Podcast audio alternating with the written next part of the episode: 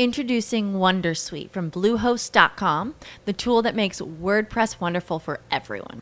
Website creation is hard, but now with Bluehost, you can answer a few simple questions about your business and goals, and the Wondersuite tools will automatically lay out your WordPress website or store in minutes. Seriously.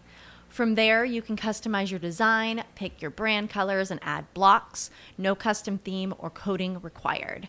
You'll get content suggestions that you can keep or revise, and with Yoast SEO built in, we automatically help you get found in search engines. From step by step guidance to suggested plugins to an AI powered help bot. Our built in tools make WordPress wonderful for everyone. Maybe that's why Bluehost has been recommended by WordPress.org since 2005. Whether you're a beginner or a pro, you can join over 2 million Bluehost users. Go to bluehost.com slash Wondersuite. That's bluehost.com slash Wondersuite.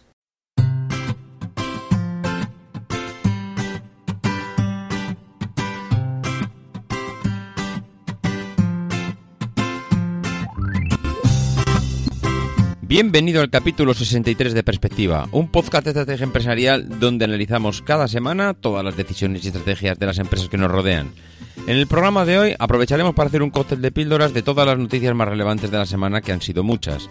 Nextale, Thermomix, Isolus, Tidal, Lavasa, Aena, Pepefon, Ikea, Imaginarium... Si eres de los que te gusta estar informado, no lo dudes, sube el volumen y acompáñame. Yo soy David Isasi y hoy es 28 de mayo de 2017. ¡Comenzamos!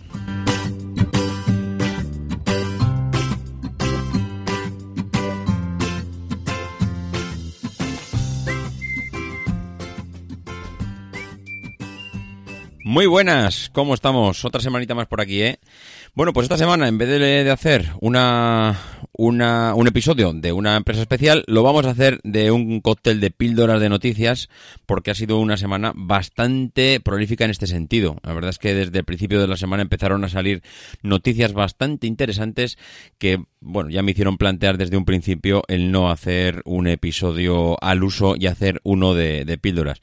Que casi diría que me gusta más este tipo de episodios que el que, el que hacemos normalmente, porque por un lado, el que hacemos normalmente parece que miramos más la historia de las empresas y cómo llegaron a ser lo que son, pero por otro lado, este tipo de episodios, pues hay que reconocer que miran un poco más hacia el pasado y en cambio los episodios que hacemos de píldoras de noticias, pues son el presente y, miran un poco más hacia, el futuro y suelen traernos cosas pues un poquito mm, diferentes y, especiales.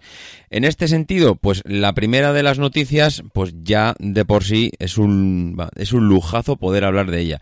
Realmente me sorprendió, hay un artículo en el español que habla de Nextale, perdón, Nextale es eh, pues la idea, la idea de, de un emprendedor, la idea de, de, una, de una persona inquieta que, realmente prácticamente todos ellos suelen ser pues personas muy parecidas, gente que sabe, que domina su trabajo, sabe que son la punta de lanza de su departamento, de su empresa, que puede ir más allá, que muchas veces no van más allá porque están encorsetados dentro de una organización mucho más grande, en este caso era Inditex, y que necesitan, pues, eh, bueno, dar un salto fuera de la empresa para seguir evolucionando. Este es el caso de Joaquín Villalba. Joaquín Villalba trabajaba en el grupo Inditex, eh, se encargaba de lo que era la parte logística, de cómo, bueno, todo el tema de la gestión de, stock de prendas en las tiendas y él pues se ve que durante todos estos años ha ido haciendo una, bueno, ha ido adquiriendo una experiencia bestial en este sentido. Entonces, bueno, él lo que hace es decir, oye, mira, yo puedo ir más allá, me voy de Inditex, ojo, que irte de Inditex ya supone dar un paso no adelante, sino dar un paso, vamos, eh, con una seguridad en ti mismo que, muy pocas personas serían capaces de, dar. Bueno, pues él lo hace, él coge, se va de, se va de Inditex y coge pues a un otro socio y eh, en este caso, bueno, uno de los socios es Javier Lafuente, eh, de la consultora Decide Soluciones, y ponen en marcha pues lo que va a ser su empresa y su proyecto personal, ¿no? Se cogen, se van a Estados Unidos y eh, allí pues suman a más personas y en octubre de 2014 constituyen la sociedad que, bueno, la sociedad desde la que van a operar y que en ese momento pues la, la crean en Estados Unidos, ¿no? Bueno, ellos creen que ahí eh, todo este sector de la gestión de stock pues lo tienen eh, más controlado, creen que van a tener un mayor negocio allí y, bueno, mayor negocio porque posiblemente igual aquí ya está más desarrollado, igual allí ellos ven que hay una proyección mayor y lo, lo crean allá, ¿no? Bueno, ellos comienzan con su startup y, poco a poco pues empiezan a buscar clientes en base al conocimiento y a su producto. ¿En qué consiste su producto? Bueno, pues su producto consiste en que no te falte stock en las tiendas. Ya hemos hablado infinidad de veces que al final lo que se basa el grupo Inditex es reponer rápidamente y, y hacer el, bueno, rápidamente a la velocidad de la luz se puede decir el stock de las tiendas y de aprender de lo que de lo que demanda el cliente, de cuáles son los gustos del cliente para que rápidamente se fabrique eh, esa tendencia y que rápidamente esté en las tiendas, porque si tardas mucho para cuando te quieres dar cuenta eh, lo que quiere el cliente ya ha cambiado. Bueno, pues eso, que parece así, dicho aquí delante de un micrófono, súper sencillo, conocer lo que quiere un cliente, no hay más que recoger datos, meterlos en un sistema de gestión de esos datos y al final, pues ponerlo todo en marcha. Bueno, pues esto que es tan sencillísimo decirlo de un micrófono es hiper complicado. Y es muy complicado, eh, pues para muchas empresas que no han desarrollado esta tecnología y que a día de hoy pues les gustaría tenerla. Ellos lo que hacen es pues precisamente eso. Eh, ponen en mano de esas empresas esa gestión que, que ellos, o bueno, no esa gestión, esa tecnología que ellos tienen. Ellos dan algunos ejemplos. Por ejemplo, te quedan 10 tallas, eh, perdón, 10 unidades de una talla eh, en, tu almacén y tienes 100 tiendas dentro de la red. dices, ¿a quién le mando estas 10 unidades que tengo aquí en el almacén logístico? dices, bueno, pues esto es, pues es muy fácil, se la mando a las 10 tiendas que tienen el mayor índice de ventas de todas las que tengo. Es decir, pues mandaría a las 10 tiendas seguramente de las grandes ciudades. Error. Ellos lo que dicen que eso es, un, es una pérdida de, de beneficio. ¿Por qué? Porque posiblemente esas 10 prendas que, que tienes de una determinada talla en esas tiendas a las que tú vas a mandar, que las estás enviando por gestión de, por bueno, por número de ventas, igual los clientes que van allí a comprar, pues son clientes que no demandan esa talla. Y en cambio una tienda que hay en la tienda más recóndita del mundo que te puedas imaginar, precisamente tiene una tipología de cliente que está demandando esa talla. Con lo cual, su software lo que hace es estudiar quiénes son los clientes, qué tipo de, de, prendas demandan y sobre todo cuáles son las tallas que están demandando. Con lo cual el sistema te diría a qué tiendas tienes que mandar esas 10 unidades de una talla que de una talla concreta que tienes en tu centro logístico. Eh, por otro lado, también dicen que gestionan los stocks fantasma. Dicen que muchos distribuidores piensan que tienen cierto stock en tienda, pero luego realmente no lo tienen. Ellos dicen que hay una detección de esos patrones de comportamiento de los productos y hacen una gestión eh, de demanda de información a las tiendas para saber si realmente tienen esas asistencias o no lo tienen. Y si no lo tienen y espillan en un fuera de juego, por lo que hacen es reponer en tienda y aumentar esa disponibilidad de tiempo real. Otro ejemplo más, ellos dicen lo que le llaman el stock Robin Hood. Dice que normalmente todos los centros logísticos lo que hacen es, eh, tienen información del género que hay en las tiendas y lo que hace la mayor parte de ellos es reponer esa, ese género que se va consumiendo. Pero ¿qué pasa cuando hay una demanda de un determinado de una determinada prenda y en realidad tú no tienes en tu centro logístico? Bueno, pues esa determinada prenda si tú tienes controlado todas esas tiendas y el stock que tienen en tiempo real, lo que todo el mundo hacíamos cuando íbamos a las tiendas y le pedíamos una prenda de, eh, oiga, ¿tiene la talla 10? No, pero espérese, porque lo que voy a hacer es voy a llamar a la tienda de la otra punta de la ciudad y le voy a preguntar y se la mandamos. Bueno, eso que se hacía de forma, eh, de forma, iba a decir, manual entre los dependientes de las tiendas, ellos dicen que lo pueden gestionar mediante tecnología de forma fácil, que en el momento que una tienda hace una demanda de una prenda al centro logístico, no es, no es imprescindible que se lo mande el centro logístico, porque igual está a 400 kilómetros y estás evitando eh, un, viaje, hombre, seguramente no va a hacer un viaje solo para esa prenda, pero bueno, estás, eh, estás evitando que esa prenda que iba a viajar de 400 kilómetros, sabes que la tienda de la otra ciudad, no de esa misma ciudad, incluso de la ciudad de al lado, dispone de, de, de stock de esa prenda concreta y automáticamente deriva esa prenda a la otra tienda. Eso es lo que le llaman stock Robin Hood, que prácticamente es robar a los ricos para dárselo a los pobres. Pero bueno, al final lo que, eh, lo que indica toda esta tecnología que ellos están utilizando es gestionar el stock de todas las tiendas de tal manera que eh, reduces los costes, porque al final todo esto lo que hace es reducir costes, aumentas el margen y bueno, evidentemente los beneficios se disparan. Ellos dicen que su modelo de negocio está basado en cobrar a cada tienda unos 150 euros por tienda y mes en base de la tecnología que quieres utilizar. Tienen cuatro tipos de modelos de negocio, o bueno, no cuatro modelos de negocio, sino cuatro fórmulas eh, mediante las cuales le cobrarían a las tiendas. Dice, una, primero por decidir la implantación del stock en tienda, es decir, yo primero eh, te, hago un inventario de, o te hago, implanto una tecnología para que tú sepas el stock que tienes en tienda. También tengo otro, digamos, otra oferta que te hago para la reposición dinámica durante toda la campaña, una determinada campaña que quieras hacer. Eh, un tercer eh, paquete de venta sería el movimiento del producto entre tiendas y el último paquete que le ofertan a las empresas es la inteligencia de negocio que es con la aplicación ya móvil y demás historias y, y, bueno y al final el cliente pues puede pagar por uno de estos paquetes que ofrecen o puede pagar por todos en función de las necesidades que tengan en su empresa. Realmente, mm, bueno, pues es para quitarse el sombrero por esta iniciativa y porque al final lanzarse a un mercado como el que conocemos hoy en día de tan, bueno, no sé, tan exprimido en cuanto a la gestión de stocks, con ideas como esta, con ideas innovadoras y aplicando tecnología, pues hombre, la verdad es que es de aplaudir. La segunda noticia de la semana, pues nos la trae Thermomix. Thermomix parece que eh, acaba de anunciar pues cuáles han sido sus resultados y yo es que de verdad no dejo de sorprenderme con este producto.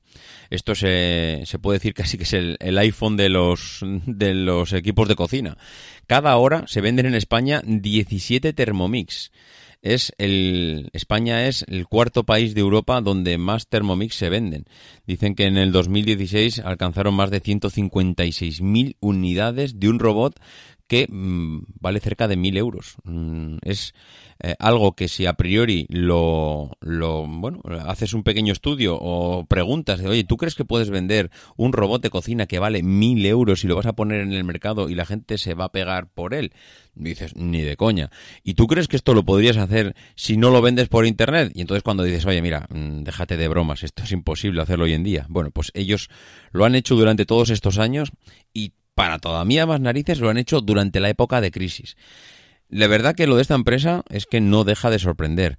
Eh, dicen que, bueno, que hasta ahora mm, lo que han hecho está muy bien, pero que, vamos, que tienen un potencial de crecimiento espectacular. Lo cual, pues a mí también me sigue sorprendiendo. Eh, dicen que pueden pasar de un 12,5 Introducing Wondersuite from Bluehost.com, the tool that makes WordPress wonderful for everyone. Website creation is hard, but now with Bluehost, you can answer a few simple questions about your business and goals, and the Wondersuite tools will automatically lay out your WordPress website or store in minutes. Seriously. From there, you can customize your design, pick your brand colors, and add blocks. No custom theme or coding required. You'll get content suggestions that you can keep or revise, and with Yoast SEO built in, we automatically help you get found in search engines. From step by step guidance to suggested plugins to an AI powered help bot, our built in tools make WordPress wonderful for everyone. Maybe that's why Bluehost has been recommended by WordPress.org since 2005. Whether you're a beginner or a pro, you can join over 2 million Bluehost users. Go to bluehost.com slash Wondersuite. That's bluehost.com slash Wondersuite. de tanto por ciento de implantación de su producto en el mercado a un 30% en los hogares en los próximos 10 años.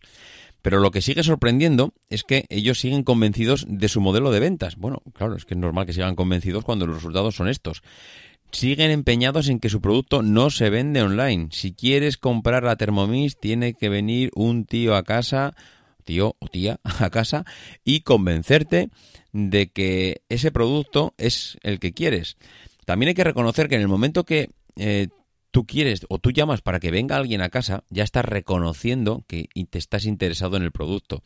Ya no es lo mismo que alguien de Thermomix haga una llamada a puerta fría, que eso realmente es bastante complicado porque tienes que hacer cientos de visitas para que encontrar realmente al, que, al cliente interesado. De esta manera, lo que estás haciendo es mediante el boca a boca y mediante toda la buena fama que ha cogido tu producto, eh, lo, lo, que hacen los clientes es realmente llaman para que hagan esa visita, con lo cual te estás quitando todo ese cliente que no está interesado en tu producto y, directamente el, el, tanto por ciento de éxito que puedes tener en una visita seguro que es altísimo.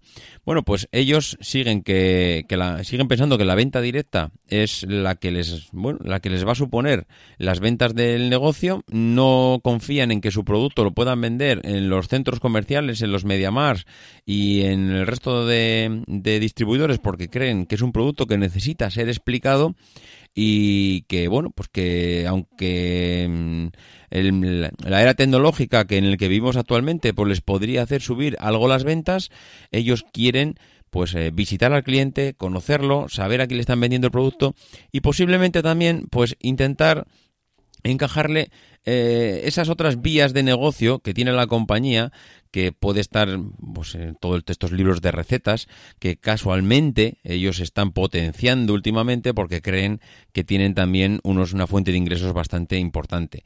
Dicen que supone unos 4,4 millones anuales la venta de los libros de recetas. Ojo, que es una pasada. Eh, este negocio está creciendo un 40% anual. Estas, es que estos ratios realmente que son es que son espectaculares, porque ¿qué negocio puede crecer un 40% anual? Incluso para ellos eh, lo, lo, van a potenciar mm, todo lo que puedan, porque mm, dicen que en el total de la compañía, posiblemente el tema de las recetas o estas otras vías de negocio, eh, como pueden ser accesorios y demás, pues que les va a suponer a futuro un 25% de los ingresos. ¿Por dónde pueden eh, seguir creciendo? Pues ellos lo tienen clarísimo. El mercado chino al final es el que les queda por terminar de explotar. No es que no estén allí, que ya están, pero los ritmos de crecimiento que están consiguiendo en el mercado chino, pues no los van a conseguir ya en el europeo. Ahora mismo en China están creciendo a un ritmo del 200% anual, con lo cual, pues evidentemente el foco que tienen puesto allí es muchísimo mayor que, que el que tienen aquí.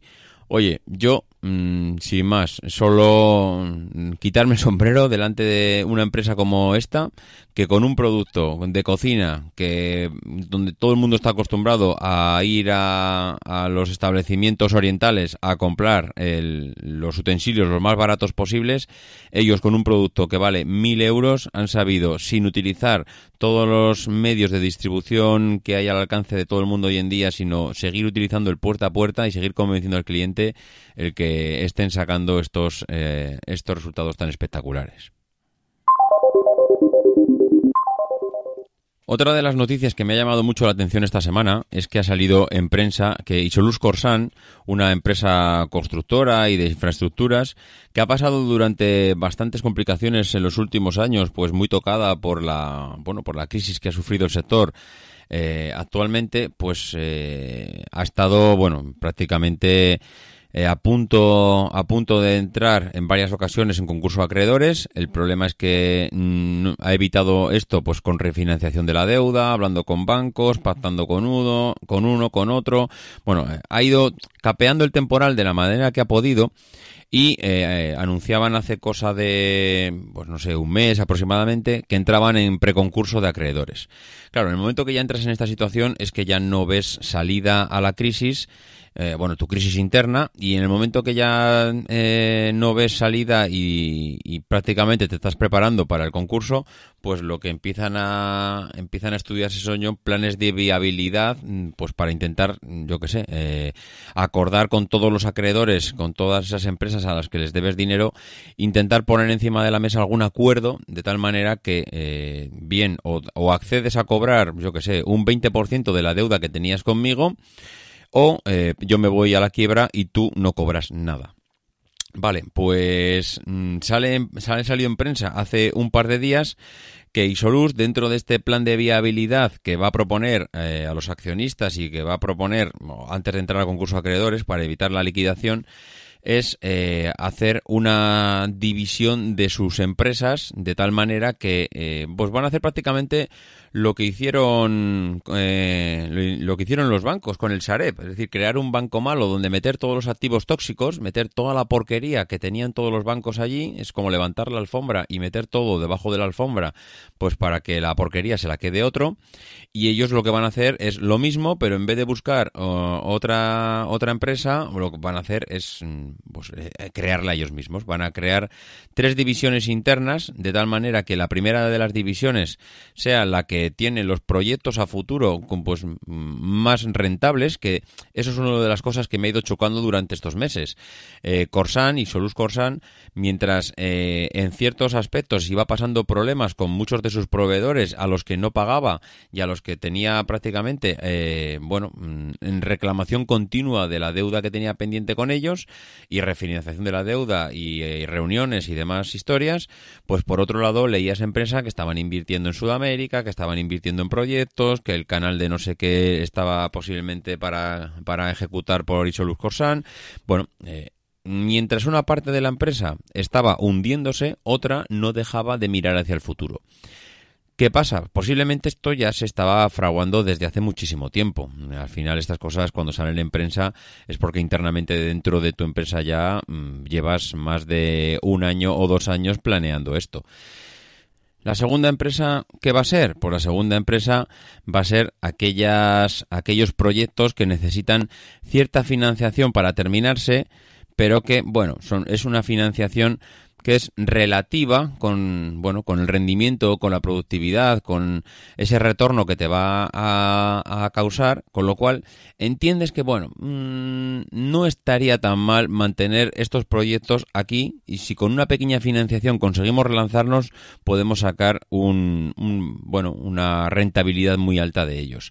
La tercera firma, la tercera empresa, ¿cuál va a ser? La empresa de la porquería, la empresa de todos esos activos eh, no sé llamarlos tóxicos, degradados, eh, bueno, todo aquello que está lastrando a la compañía y que al final de todo aquello que está lastrando a la compañía no dejan de ser todos esos proveedores, empresas, etcétera, etcétera, que están detrás diciendo, oye, a mí págame a mí págame, a mí no me dejes aquí tirado en la estacada. Y dices, no, hombre, no, no, que tirado no te voy a dejar. Lo único que voy a hacer es, mira, te voy a dejar en una empresa, voy a crear una empresa aquí, le pondremos un nombre bonito para que estés contento con este nombre de empresa y lo que haremos es, yo te dejo apartado y si resulta que al final no consigo financiación para ti, que no la voy a conseguir, pues mira, mm, disolvemos la empresa, la liquidamos, aquí paz y después gloria. Corsan sigue hacia adelante ah, y todos esos proveedores y empresas que están pendientes de cobrar, pues mm, se irán posible. Muchos de ellos, bueno, habrá algunos que mm, debido a su a su tamaño, pues tirarán hacia adelante, pues con esta chinita en el zapato de que no han cobrado los trabajos que han ejecutado para Corsam, pero habrá otros que esto les supone, pues posiblemente bajar la persiana y cerrar. Claro, para Corsan, al final, este juego eh, o esta, este encaje de su problema financiero dentro de la empresa, pues mm, le va a suponer un una pequeña reestructuración empresarial de su grupo, pero a, a, futuro, claro, ellos van a salir de rositas tirando hacia adelante con sus proyectos rentables, de tal manera que toda la porquería que se les ha ido quedando atrás, todo, todo eso que les ha ido dejando eh, las deudas, pues lo, lo, van a dejar caer y al final acabarán cayendo con ellos, pues todos, las, todos los proveedores que que, pues, que se asociaron o que trabajaron con ellos durante ese periodo de tiempo. Es un poco triste, es un poco triste que al final eh, la empresa responsable de asumir los pagos sea la que de una manera u otra pues consiga mm, deshacerse de ese pequeño lastre que tiene económico y que pueda continuar adelante, que está bien que ellos continúen, pero que al final lo que van a hacer es echar al pozo a todos aquellos que, que tienen algo pendiente con ellos. En esta ocasión la noticia me ha chocado bastante, no tanto por la empresa en sí, sino por la gestión que están haciendo mm, de, bueno, de las personas que están liderando la empresa, de los CEOs.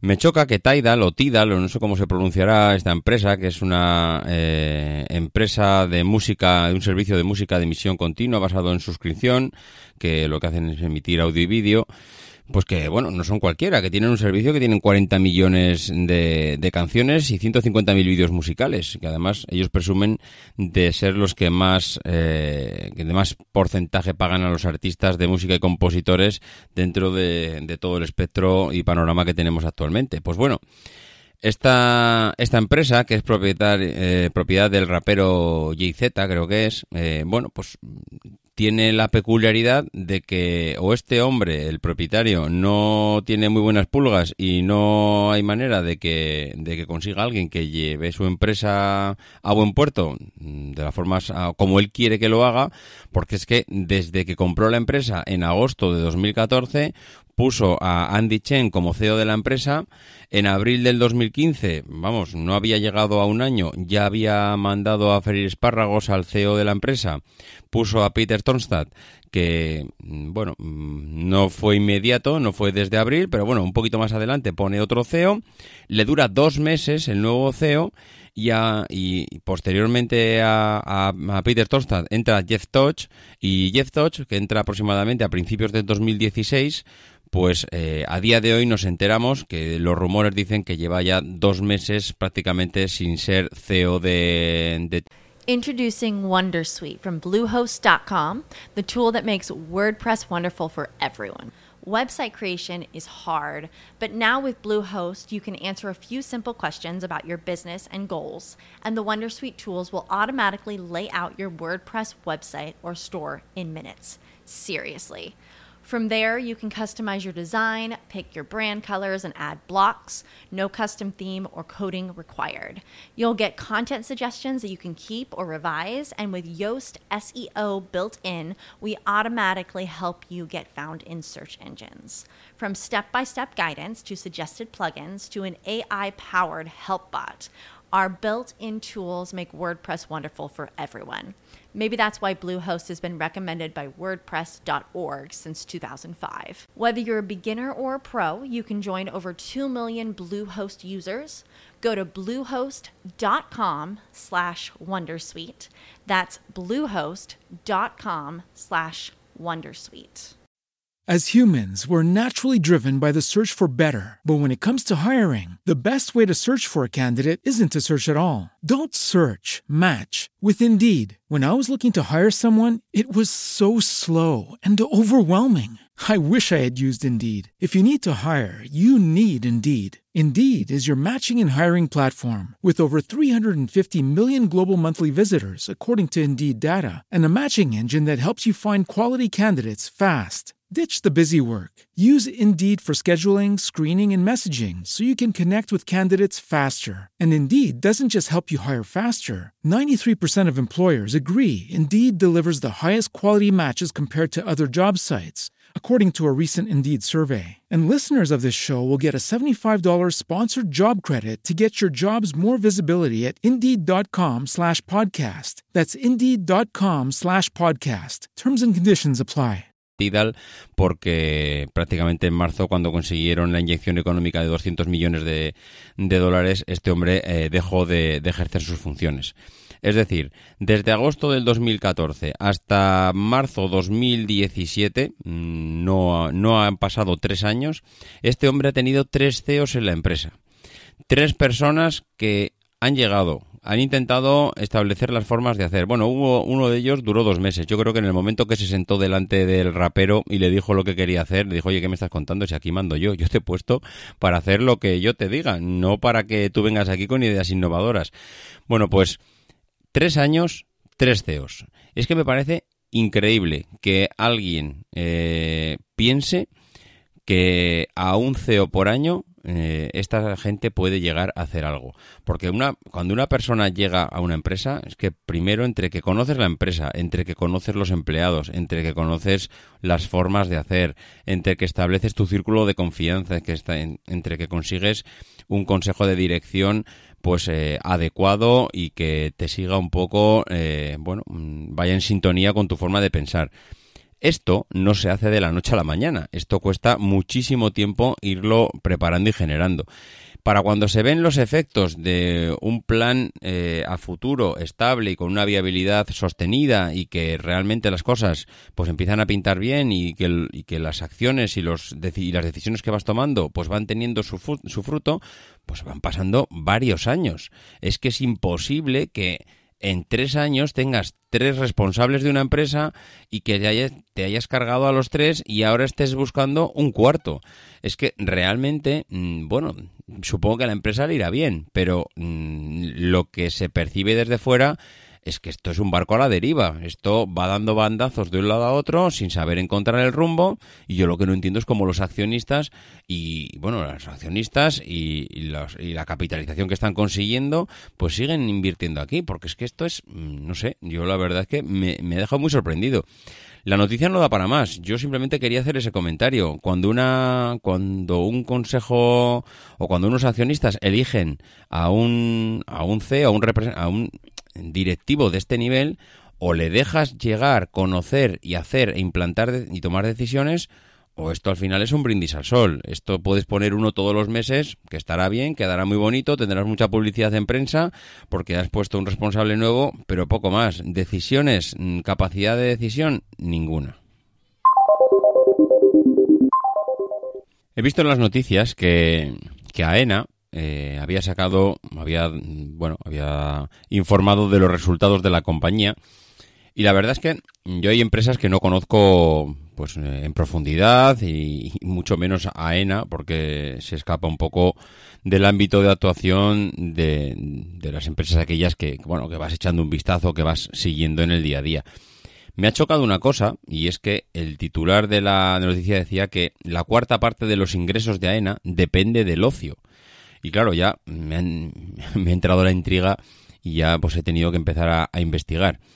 Y es curioso y es verdad, porque AENA lo, muchas veces tenemos pues encasilladas a las empresas pensando que sus ingresos vienen de una determinada eh, actuación o de un determinado sector y resulta que ellos han sabido hacerlo bastante, bastante bien, porque AENA, que todo el mundo podríamos pensar que, que bueno, pues que vive de los ingresos de, de lo que es la gestión de los aeropuertos y de los vuelos, etcétera, pues resulta que ha conseguido, ahí a la chita callando, pues conseguir que el 26% de sus ingresos a nivel empresarial, pues que vengan de, del, ocio, y, del ocio no, no en algo muy raro, no, del ocio alrededor de los aeropuertos, eh, porque mm, venía en la noticia que además mm, viene muy bien desgranado en el, artículo es de, de la web mercados.es que eh, de las tiendas duty free que hay en los aeropuertos, pues cada vez está aumentando las ventas y han pasado de 48 eh, millones en el primer trimestre de 2016 a 53 millones en el primer trimestre de 2017. De los restaurantes que hay en los aeropuertos han, han pasado a superar también los 26, casi 27 millones del año pasado a los casi los 30 millones de este año. Las tiendas de venta de productos pues también han conseguido mantener las ventas. Los aparcamientos han, eh, sumado casi 30 millones de euros. Los alquileres de vehículos también cerca de los 30 millones. En publicidad han crecido otros mil. En arrendamientos y alquileres han, bueno, arrendamientos y alquileres a todas las tiendas que hay allí, claro.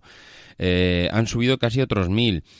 Bueno, pues eh, al final de lo que pasa siempre en muchos negocios, y es que si tú intentas atraer al cliente, una vez que tienes al cliente cerca y que pasa por allí, pues tienes que conseguir ver cuáles son las demandas de ese cliente y qué es lo que necesita durante esas dos horas o tres horas que pasa el cliente en el aeropuerto, porque recordemos que el coñazo de los aviones es permanecer en el aeropuerto pues casi dos horas antes de que salga el vuelo. Ya les gustaría a muchas empresas tener a los clientes dos horas dentro de la tienda para eh, que estén visionando tus, tus productos. Y AENA tiene la suerte de que, eh, bueno, AENA, AENA y todas las empresas que se dedican a la gestión aeroportuaria, eh, de que tienen a los clientes durante dos horas antes de que se marchen dando vueltas por tu aeropuerto.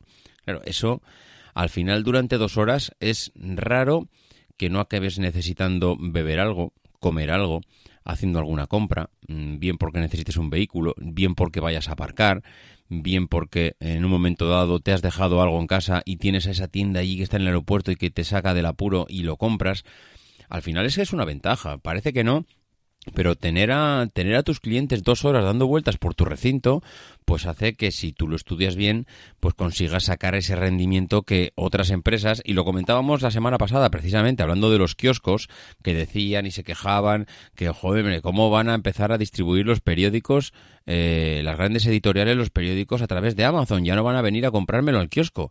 Pero a ver, si tú estás mejor posicionado que Amazon en muchas ocasiones, si delante de tu kiosco está pasando la clientela, mm, bueno, a cientos de personas, a cientos y cientos, toda, cada, cada hora.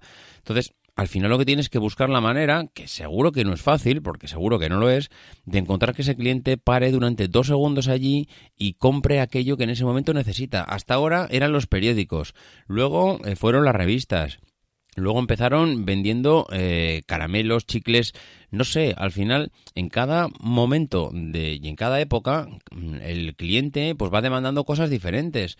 Pues en un momento dado igual tienen que vender baterías de recambio para los móviles, no lo sé, o sea, es yo lo que, lo que creo es que deben adaptarse y que lo más difícil de, para una empresa es atraer al cliente. Una vez que lo tienes dentro, ya es cuestión de buscar y preguntarle qué es lo que necesita.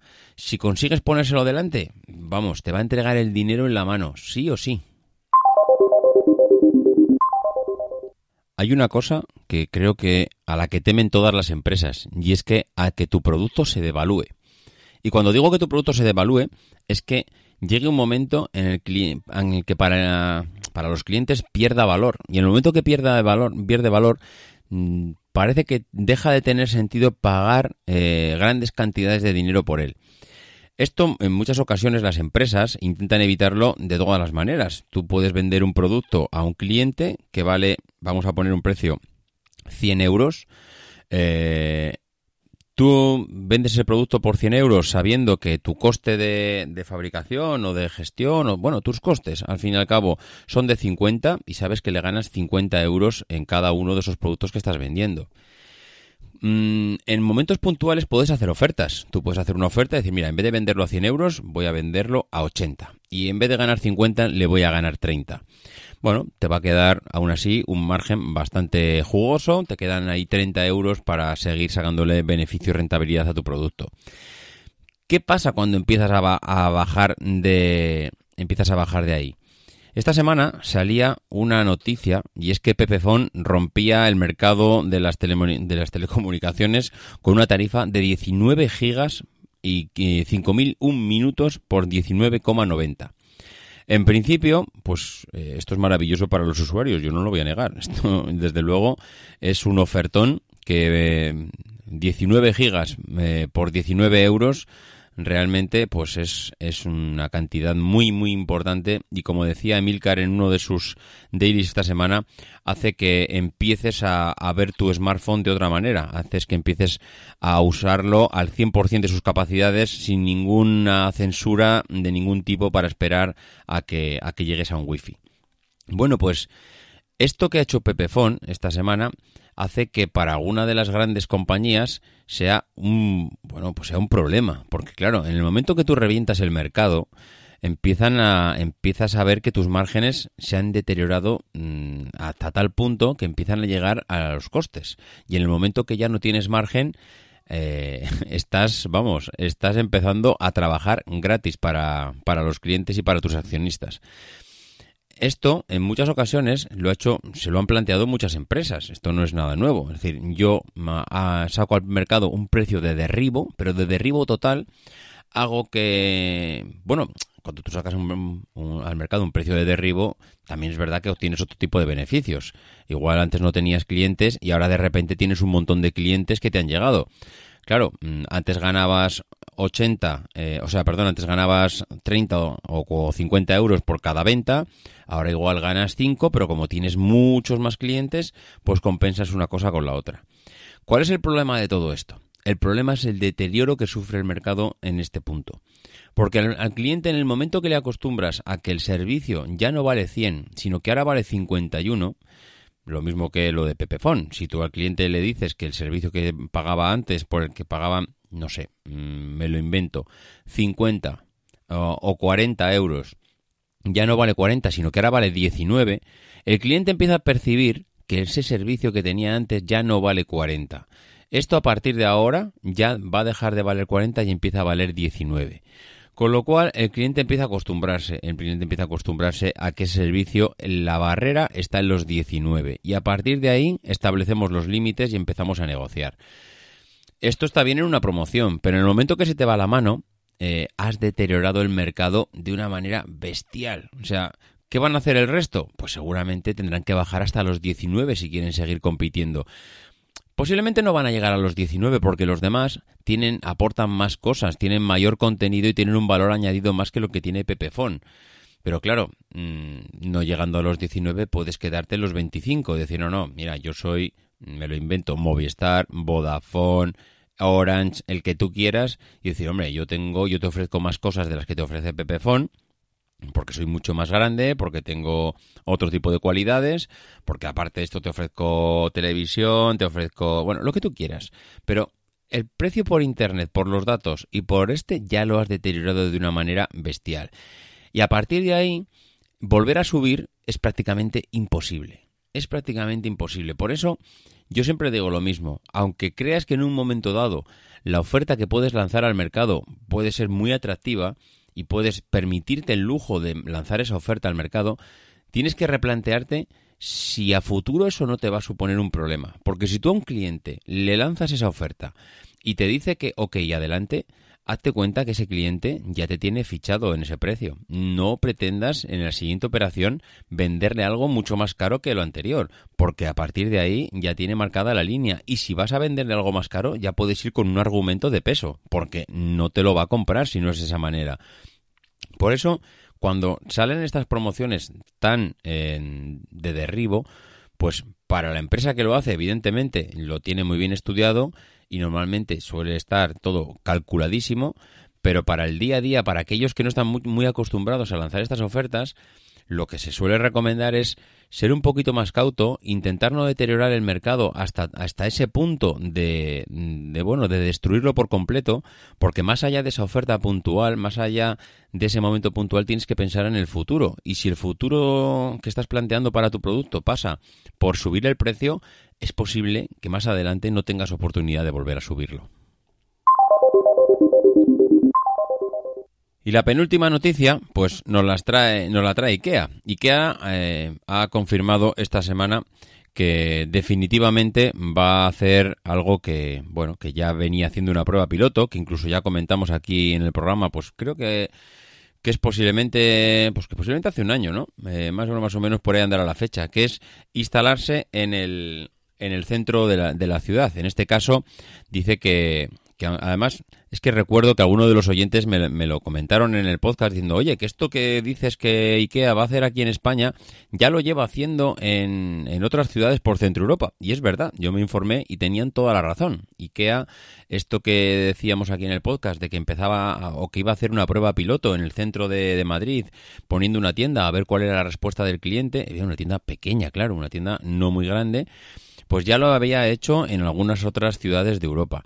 En este caso, la noticia dice que ya mm, va a mover ficha directamente IKEA y que definitivamente pues va a pasar de abrir, de tener, bueno, no, miento, lo estoy diciendo mal. No es que vaya a pasar de la periferia de la ciudad al centro de la ciudad. Lo que va a hacer es mantener sus eh, tiendas en las periferias, en las afueras de las ciudades, porque evidentemente eh, necesita un espacio muy muy grande para implantarse, pero lo que va a hacer es mm, abrir pequeñas tiendas dentro de la ciudad y esas pequeñas tiendas, eh, bueno, serán mm, evidentemente en sus proporciones, pues tendrán la posibilidad de que el cliente se acerque a ellas sin necesidad de salir al exterior. ¿Cuál es la que me ha parecido muy interesante de, esta noticia? Primero, bueno, esto ya no es nada nuevo y es que todas las grandes eh, todas las grandes empresas buscan un hueco dentro de la ciudad para implantarse cerca del cliente, sobre todo si la ciudad es una ciudad turística que en un momento dado tiene, como decíamos antes, garantizado el flujo de clientes continuo durante la tienda. Y por otro lado, eh, hay algo que también lo hemos comentado y esto es un mix de todo. Es decir, por un lado vengo de fuera y me implanto en el centro y por otro lado vengo con un modelo de negocio que es realmente interesante y es que en función de la época del año yo voy a ir moviendo esa tienda para atraer al cliente según lo que me interese. Es decir, si yo de repente estoy en una época del año que llega el invierno, pues voy a empezar a ofrecer en la tienda, la voy a renovar para empezar a vender pues camas con camas para el invierno, camas para el invierno me refiero pues son las colchas, las mantas, es decir, todo ese abrigo que requiere la cama. Al final mm, no tiene mucho sentido que tú estés vendiendo productos de invierno en verano ni de verano en invierno. Y esa, esa dinamicidad que va a tener las tiendas es lo que realmente les va a hacer interesantes, porque al final tener una tienda gran, del mismo estilo que tienen en la periferia, es decir, yo en la periferia tengo miles y miles de metros cuadrados para montar todo lo que yo quiera y coger, encoger todo ese modelo en una pequeña tienda, es decir, no puedo montar en, en, el centro de la ciudad un mini IKEA con la misma estructura. Entonces, ¿qué hago? Pues voy a montar un mini IKEA, pero eh, en cada momento del año, pues lo que haré es reformar la tienda para que igual en un momento monto un salón, igual el mes que viene empiezo a montar dormitorios, igual el mes siguiente te monto un cocinas, igual el mes siguiente te, te hablo de, de pues no, lo sé de em, ya lo diré de baños o de habitaciones para estudiar para los niños. Es decir en cada momento irán ofreciendo al cliente cosas diferentes de tal manera que consiguen también que el cliente vaya más veces a la tienda. Porque si yo sé que el mes que viene Ikea va a cambiar la tienda entera oye pues el mes que viene igual me doy otra vuelta por allá. Igual consigo ver algo diferente. En cambio yo muchas veces en el Ikea de los en el IKEA de, de, los, de la periferia de, los, de las grandes ciudades ya no sientes la necesidad de ir. ¿Por qué? Porque prácticamente vas siempre lo mismo, vas siempre haciendo el mismo recorrido, viendo los mismos muebles, viendo la misma estructura, ya casi no cambia. Ahora, si tú a mí me dices que el IKEA va a cambiar cada mes, cada dos meses, hombre, igual ya tengo la necesidad de volver allá a dar una vuelta a ver qué es lo que encuentro. No sé, me ha parecido interesante esta vuelta de tuerca. Mm, creo que hoy en día, pues todas las grandes buscan su huequecito en el centro de la ciudad IKEA me parece bien este planteamiento, aprovechando que no pueden implantar su megatienda de la periferia en el centro, pues lo que harán es ir em, implantando departamentos que irán reformando mensualmente, bueno, mensualmente o, trimestralmente en función de lo, de lo que toque en cada momento. Y ya para terminar, como guinda de, de, las noticias, una mini noticia, y es que he visto, he visto en la web que Imaginarium, que ya eh, hemos hablado también de ellos en otras ocasiones, está buscando una ampliación de capital pues para intentar mm, bueno ponerle un parche a, la situación que tiene. Yo mm, sobre Imaginarium la verdad es que soy tan escéptico que no que es que no veo salida a lo que al modelo de negocio que tienen. No realmente y alguna vez en el grupo de Telegram que tenemos he puesto alguna foto de las tiendas. Eh, incluso las fotos de las tiendas que aparecen en los artículos aparecen las tiendas vacías. Yo es que no consigo ver nunca en imaginario más de cuatro personas dentro de la tienda. Y encima es que los productos que tienen son productos baratos. No son productos baratos, no digo que no sean de calidad, que lo son, son productos de calidad pero eh, el stock en tienda que tienen es de tener un inventario con un coste altísimo, con lo cual si encima tienes un coste altísimo en tienda en cuanto a tus productos y no entra nadie a verlo, el inventario que tienes estocado es, mm, vamos, alucinante. Mm, dicen que van a, eh, van a proponer una junta de accionistas para hacer una ampliación de capital de casi 5 de 5 millones con el fin de sanear un poco los fondos y reequilibrar el, eh, bueno, todo el patrimonio que tienen. Pues los fondos los van a sanear, seguramente mm, sí, no digo que no, pero mm, esto mm, ya tiene viabilidad a futuro. ¿Cómo piensas conseguir, eh, no sé, que captar a accionistas, captar fondos de inversión, captar gente que quiera poner dinero, que quieran poner hasta 5 millones de euros en, en una viabilidad de una tienda que si tú no le pones a las personas un plan delante, no sé, algo más tendrás que ofrecer, porque si no ofreces nada más, mm, no sé, es que no estás yendo hacia ninguna parte. En alguien, tendrás que atraer a esos clientes, a esos clientes, no a estos accionistas. Si tienes un proyecto encima de la mesa, ese proyecto es deficitario, tiene pérdidas, no funciona, y le dices, oiga, deme pasta para salir del agujero. Mm, oye, si yo te doy pasta, pero pero bueno, pero dime cómo vas a salir de aquí, porque si vas a seguir con el mismo modelo que hasta ahora, es que vas a quemar mi dinero. Pues no lo sé, no lo sé. Yo realmente no termino de no termino de ver una salida para Imaginarium porque de momento siguen ofreciendo más de lo mismo. Bueno, pues hasta aquí el programa de esta semana. Eh, ha sido un poquito más largo de lo habitual, pero es que había bastantes noticias que quería comentar. Dos cosas antes de terminar. La primera, el sorteo de los auriculares eh, que teníamos pendiente. Pues eh, el sorteo de la semana teníamos 30 personas que eh, a través de Telegram nos dijeron que querían participar en el concurso y casualmente pues creo que salió el número 43. Bueno, pues nada, esperaremos una semana más hasta el jueves de la semana que viene a ver si sale un número entre el 1 y el 30. Lo que sí que haremos es, si por ejemplo acaba en 62, pues bueno, eh, como pues al final no queremos eh, prolongar esto mucho más, pues le daremos la vuelta al número y en vez de un 62 será un 26, con lo cual el que eh, ocupe la posición 26 será el, el agraciado. Así que bueno, pues eh, de esta manera yo creo que ya de la semana que viene no pasa el tener un, un ganador de, de, esos auriculares de conducción, o sea que, que los tengo aquí esperando a, a conocer a esa persona. Eh, por lo demás, pues agradecer como siempre a la, a la, gente que ha hecho las reseñas esta semana. La verdad es que han sido solo tres reseñas, pero encantado de recibirlas. Paula 346, Nan 0507, que es un habitual casi de nuestras reseñas, y Pau MT. Muchas gracias a los tres. De verdad que encantado ver que, que llega alguna reseña de vez en cuando. Y a los demás, pues nada más, que nos vemos la semana que viene, que el que quiera contactar conmigo, ya sabéis la forma de hacerlo, en davidisasi.mac.com, por Twitter arroba maxatine o en el grupo de Telegram que tenéis el enlace en la página web de Emilcar FM. Eh, los demás, pues como decimos todas las semanas, que no dejéis de intentar ser uno de esos locos que hace lo imposible por cambiar el mundo.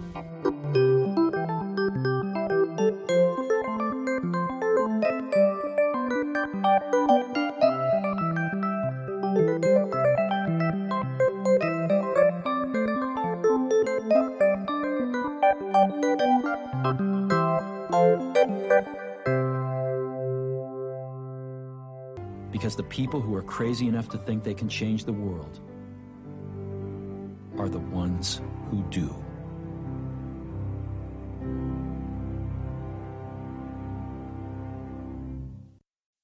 As humans, we're naturally driven by the search for better. But when it comes to hiring, the best way to search for a candidate isn't to search at all. Don't search, match with Indeed. When I was looking to hire someone, it was so slow and overwhelming. I wish I had used Indeed. If you need to hire, you need Indeed. Indeed is your matching and hiring platform with over 350 million global monthly visitors, according to Indeed data, and a matching engine that helps you find quality candidates fast. Ditch the busy work. Use Indeed for scheduling, screening, and messaging so you can connect with candidates faster. And Indeed doesn't just help you hire faster. 93% of employers agree Indeed delivers the highest quality matches compared to other job sites, according to a recent Indeed survey. And listeners of this show will get a $75 sponsored job credit to get your jobs more visibility at Indeed.com slash podcast. That's Indeed.com slash podcast. Terms and conditions apply.